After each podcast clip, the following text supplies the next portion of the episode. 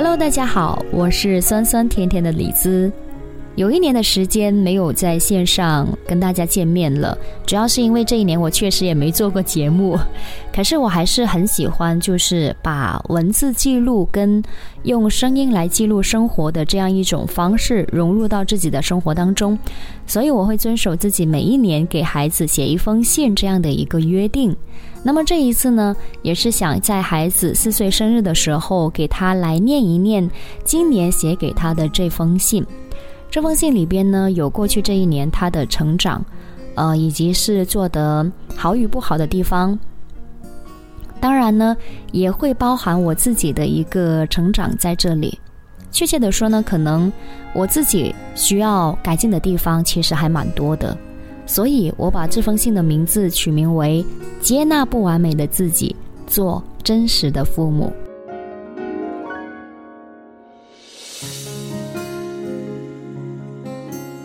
下面我们一起来听一听这封信。如果你能从这封信当中获得一点点的小启发，或者是如果这封信里边能够有某一些字句能够触动到你心灵的话，我会觉得这样的一封信也是蛮值的。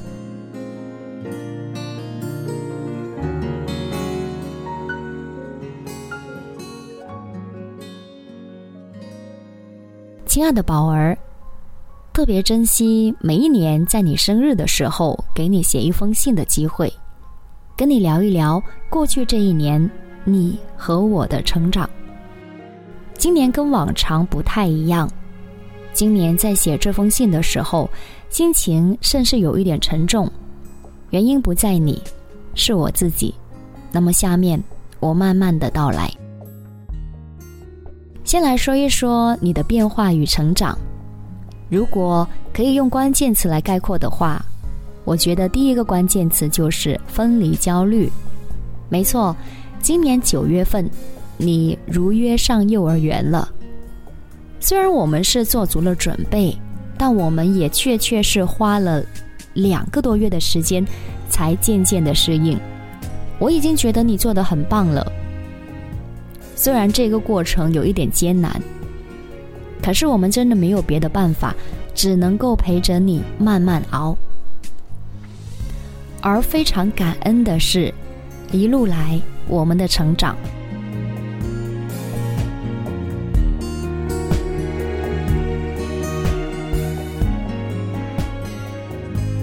我自认为在帮助你上幼儿园这件事情上，我做了我作为一个妈妈应该做的事情，比如说。在你一两岁的时候就开始留意附近的幼儿园，并且跟身边的同事朋友多方打听，最终是结合我们家的实际情况，给你选择了现在的这一家幼儿园。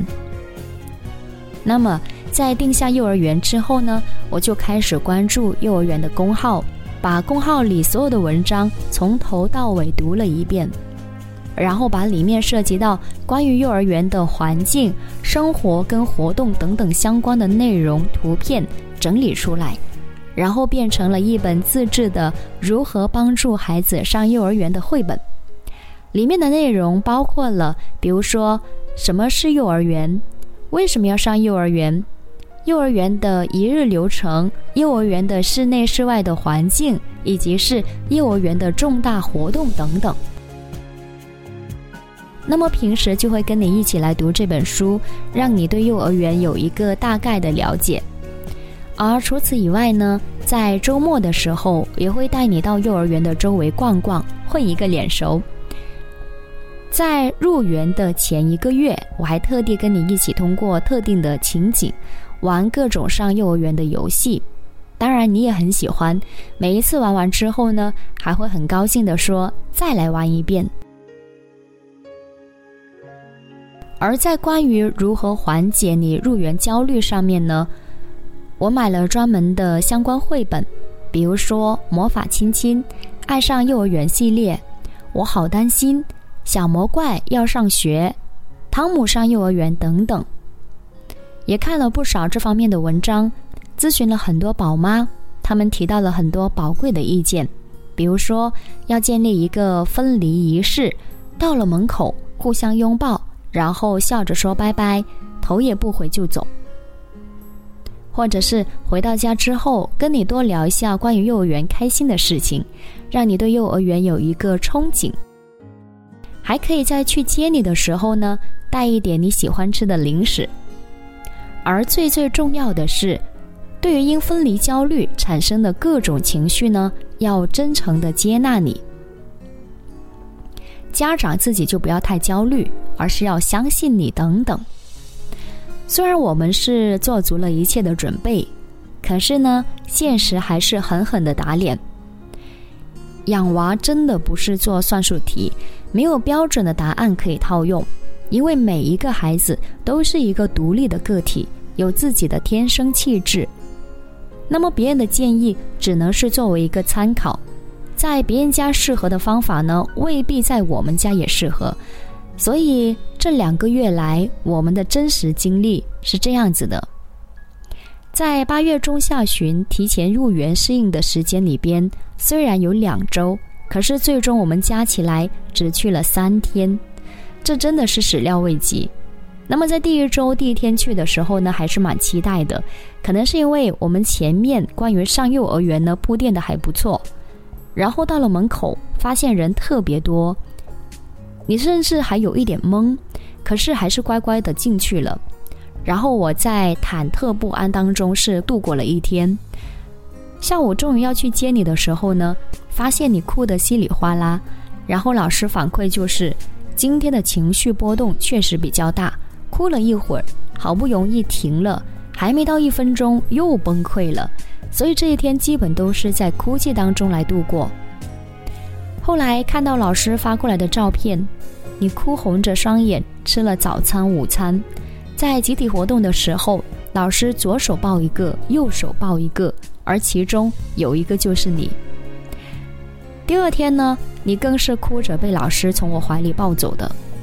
但是没想到的是，在上午我就接到了老师的电话，说你发烧了，因为现在是疫情防控，要立马接你回家。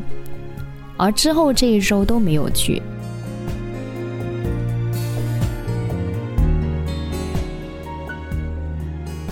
九月份呢是分离焦虑特别严重的一个月，你天天放学回来都跟我讲：“妈妈，我不想去上幼儿园了。”然后每一天在幼儿园门口就是上演各种分离死别。先是哄你，后来搞不定，最后还是被老师抱进去的。到了十月份的时候，情况好了一点，而十一月份的时候呢，才算是基本稳定下来。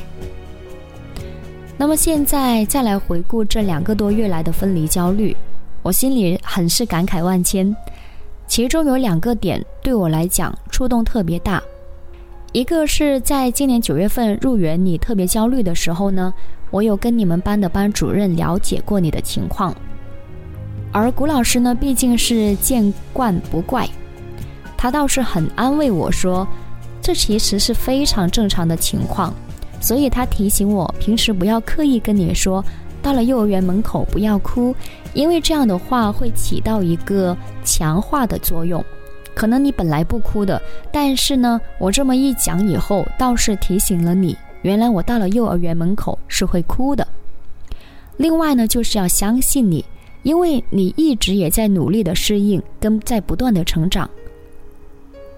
经过跟谷老师这么了解之后呢，我觉得整个人都淡定了很多，所以后来我自己真的是有意在放下这一份焦虑，每天晚上回来之后，不再像以前一样，呃，不断的做你的思想工作，不断的给你强化，反而真的情况是越来越好了。而另外的一点呢，让我感触特别大的一点是，你们班上有一个同学的外婆，让我对她肃然起敬。他跟我说呢，外孙到了幼儿园门口不想进去的时候，当外孙说想外婆再抱一会儿，那外婆就会说好，外婆再抱一会儿，就是多顺一下孩子。其实他一会就好了，也就能进去了。不然的话呢，如果你硬拉着孩子进去，他在里面哇哇大哭，你在外头其实看的时候，心里也是特别难受的。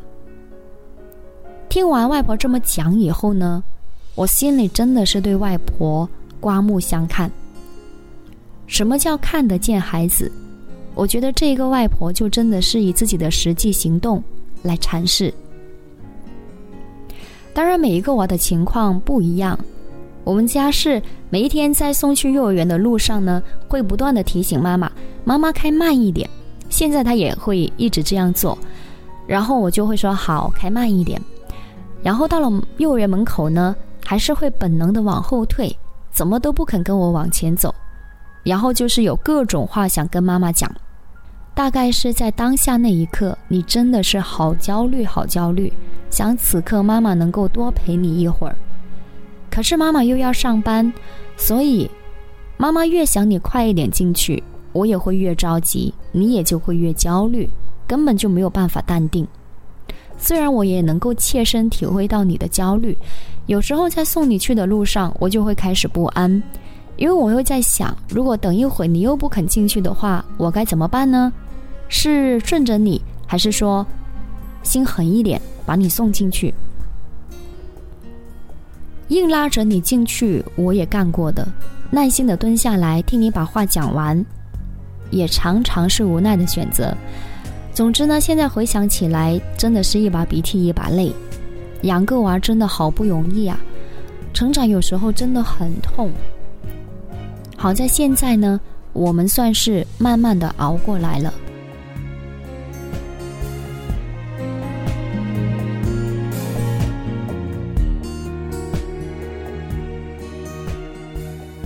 而接下来，我们再来说一下第二个关键词：沉迷于做自己喜欢的事情。这大半年来呢，我很高兴在你的身上呢看到了这一点。对于自己喜欢的事情，会特别沉迷，无论重复多久，还是会很开心。你知道吗？当你在做自己喜欢的事情的时候，我觉得你身上会带着光，发着热，我们都能够被你的快乐所感染。我也特别期待。在你的人生当中，可以尽早的找到自己喜欢的事情，并且能够一生都做自己喜欢的事。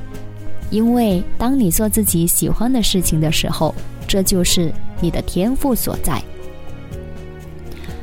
而你最近特别喜欢做的事情是什么呢？我观察到大概有三点。第一呢，就是特别喜欢玩车。我想这大概是每一个男孩子都特别喜欢做的事情。因为喜欢，所以你熟记每一个小车的车标；因为喜欢，你熟记广州地铁的报站；因为喜欢，你自创地下停车场。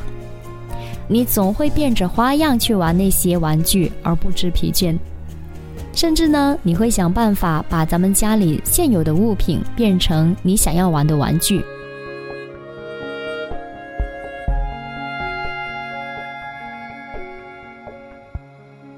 第二点就是喜欢打球，运动跟车一样，从小就相伴在你身旁。今年暑假，我们每一天都会做的事情就是午觉醒来之后去学校打篮球。你的力气越来越大了，投得越来越高，从一开始怎么都碰不到篮球网，到慢慢的可以碰到网，再到后来投中一个、两个、三个，慢慢的到十几个。这也不过是一个月的坚持练习。说实话，看你投中的那一刹那，我比你还激动，因为那毕竟是初中生标准的篮球架呀。而这种坚持不懈的精神跟毅力，如果能伴随你一生的话，你将会获益匪浅。第三个特别喜欢做的事情呢，就是喜欢画画。经常会把很多颜料倒出来，一遍遍的涂，还喜欢把颜料涂到你的小车上，说是给小车变颜色。我也在想，以后当你在玩画画的时候，我该怎么样更好的引导你，来完成你的作品呢？或许这是我日后该要做的功课。而第四点呢，就是特别特别喜欢做操。最近一段时间呢。自从从幼儿园学习了做操以后，每一天放学回来都要跳好多遍，有时候呢是半个小时，有时候呢是一个多小时。虽然动作你早已熟记于心，可是还是跳得乐此不疲。我们特别喜欢看你沉迷于做自己喜欢的事情，因为这样的你真的是很快乐。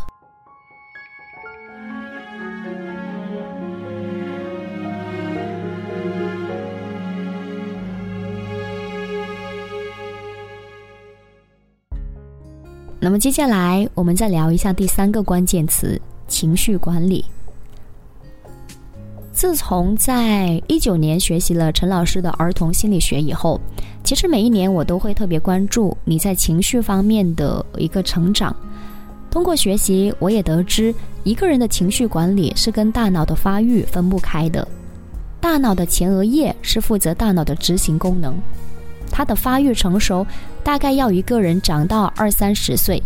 所以，对于你情绪管理方面呢，我心中是有数的。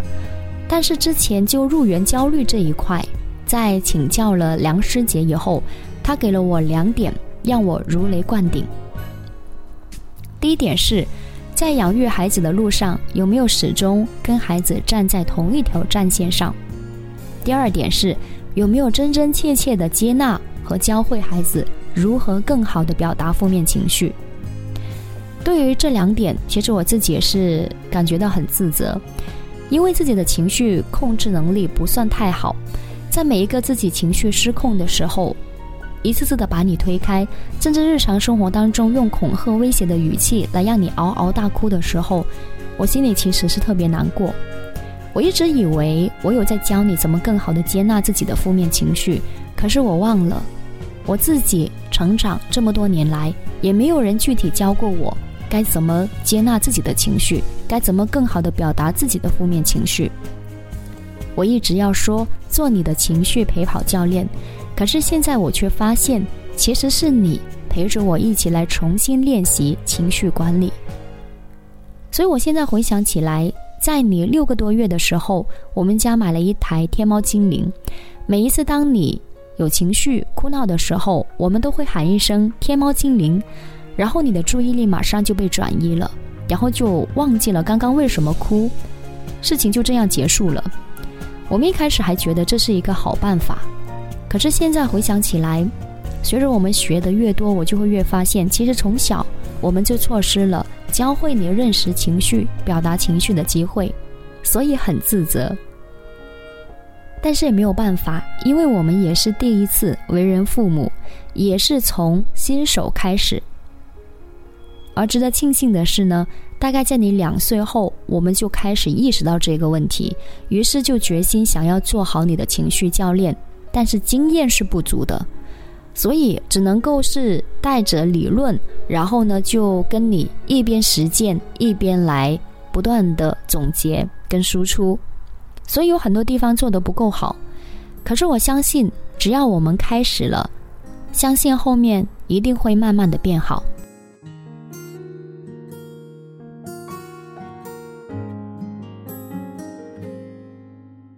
所以回顾这一年来，其实你成长的挺好的。反观是我自己，我感觉是背负了太多，因为各种人际关系处理的不好，以及是我自己自身性格方面的一些缺陷，所以过去这一年其实过得蛮累的。其实这一年，我感觉自己抱怨多了，自信少了，我甚至可能在每一个情绪控制不住吼你。可能动手打了你的夜晚里，其实我都会特别难过，然后会彻底把自己否定，心情就会特别郁闷，出不来，然后有时候严重的时候会感觉自己可能需要去看心理医生。我也常常很容易因为别人的评价影响到自己的心情，所以我现在在回顾什么叫育儿先育己，我感觉自己在育儿四年了。御姐之路才慢慢开始，而这真的是一条特别艰难、特别痛苦的一条路。师姐说得好，其实我们作为父母，能够把自己这一生过好，就是给孩子树立最好的榜样。因为当孩子看到我们这一生是怎么过的，他其实对于自己的人生就有了一个大概的了解。所以。女人除了当妈，除了养娃，最重要的一点就是要给自己预留一点时间去了解自己，然后去提升自己。我觉得自己在这一方面做的是很不够的。我发现自己会更容易去接纳孩子的不完美，因为我知道他是一个孩子，他在不断的成长，他需要我们的帮助，而对自己呢，会耿耿于怀。我常说，不要用尽全力去修剪一棵枝丫。如果我们把孩子的成长当成是一棵树的话，可是我却发现最近常常在用尽全力去修剪我自己的枝丫，可是我自己可能身在其中，然后没有发现。所以我感觉自己活得挺累，然后也不够洒脱。这就是为什么我在写今年这封信的时候，心情会比较沉重。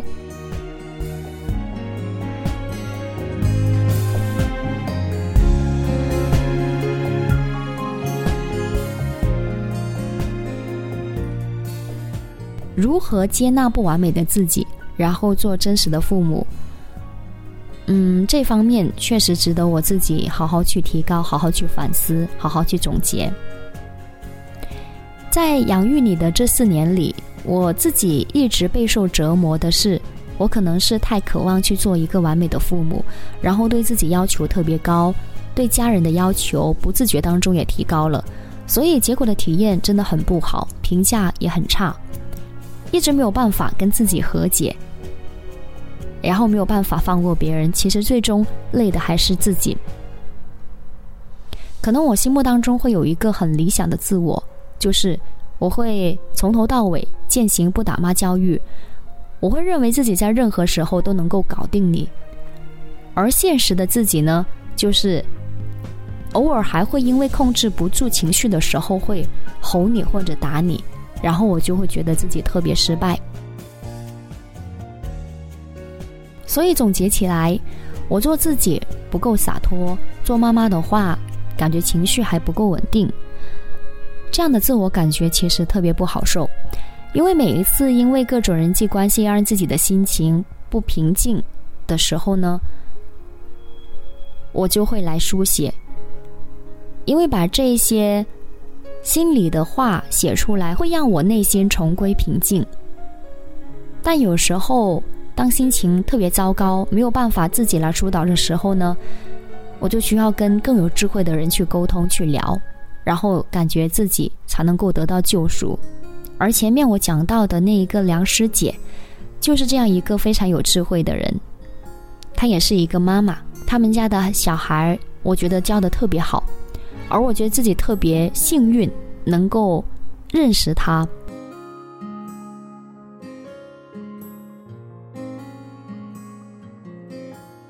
爸爸说，有时候很羡慕我可以有一个人生导师梁师姐，在我自己人生感觉到迷茫、无法自救的时候，他会像一股清流，及时为我指点迷津。我也觉得是何其的幸运，人生可以得到这样的引路人。所以，宝儿妈妈也特别希望，在以后你的人生当中，能够遇到一两个这样的好友，那你的人生幸福指数将会大大的提升。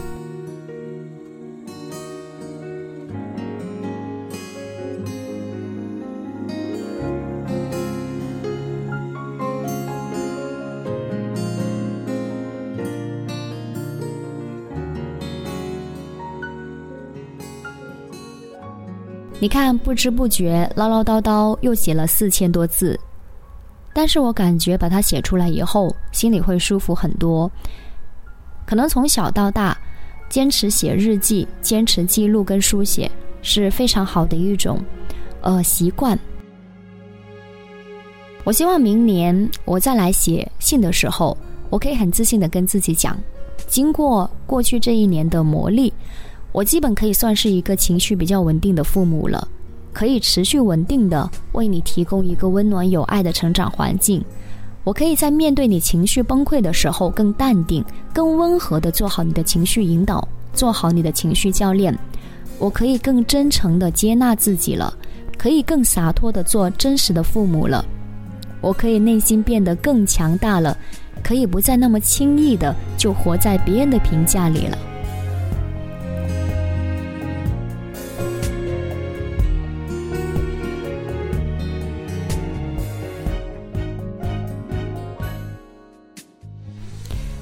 二零二一年马上就到了，愿新的一年里，我们三能够把自己的小日子过得舒坦。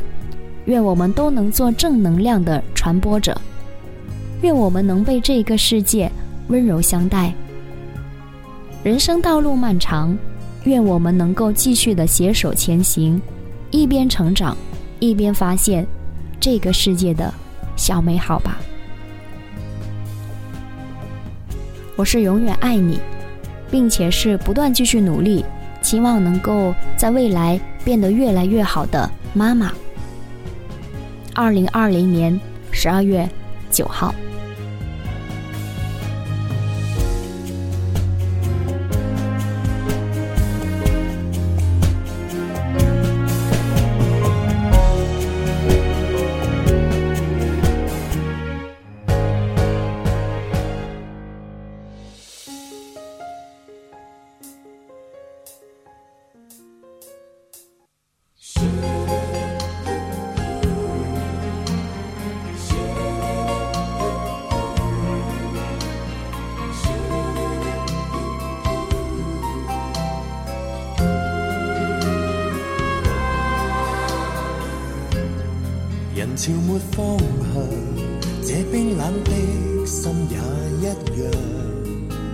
夜深街角有人散后，惆怅，眼里只有失望。从前若不对，你可会将一切体谅？在街灯里徘徊盼望，偏不再遇上。在离离合合里，谁又想得到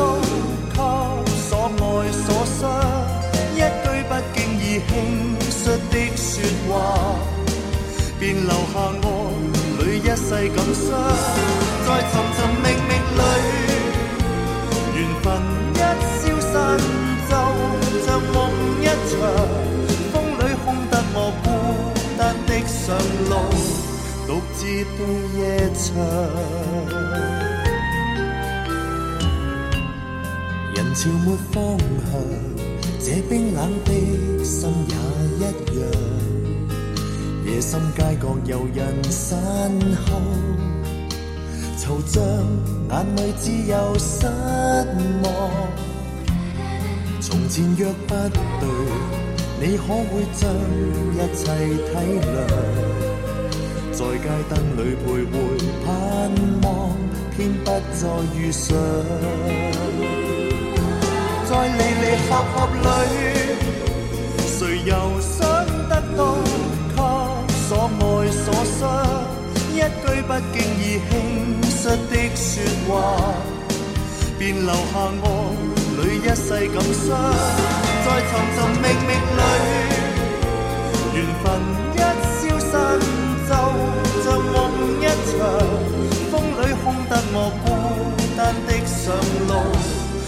独自对夜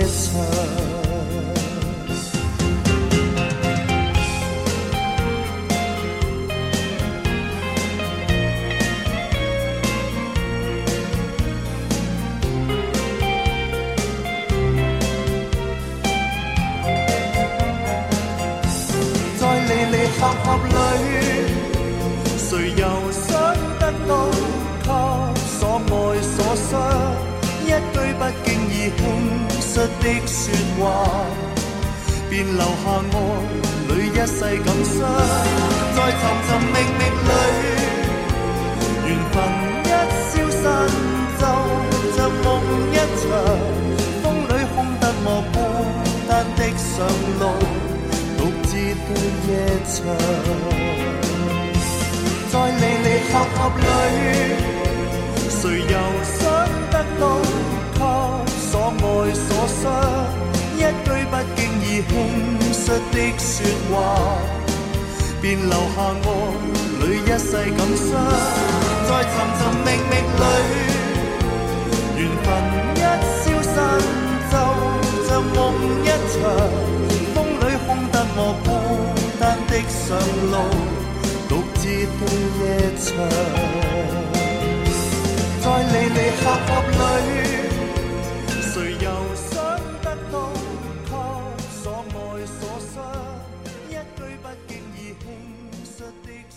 wall.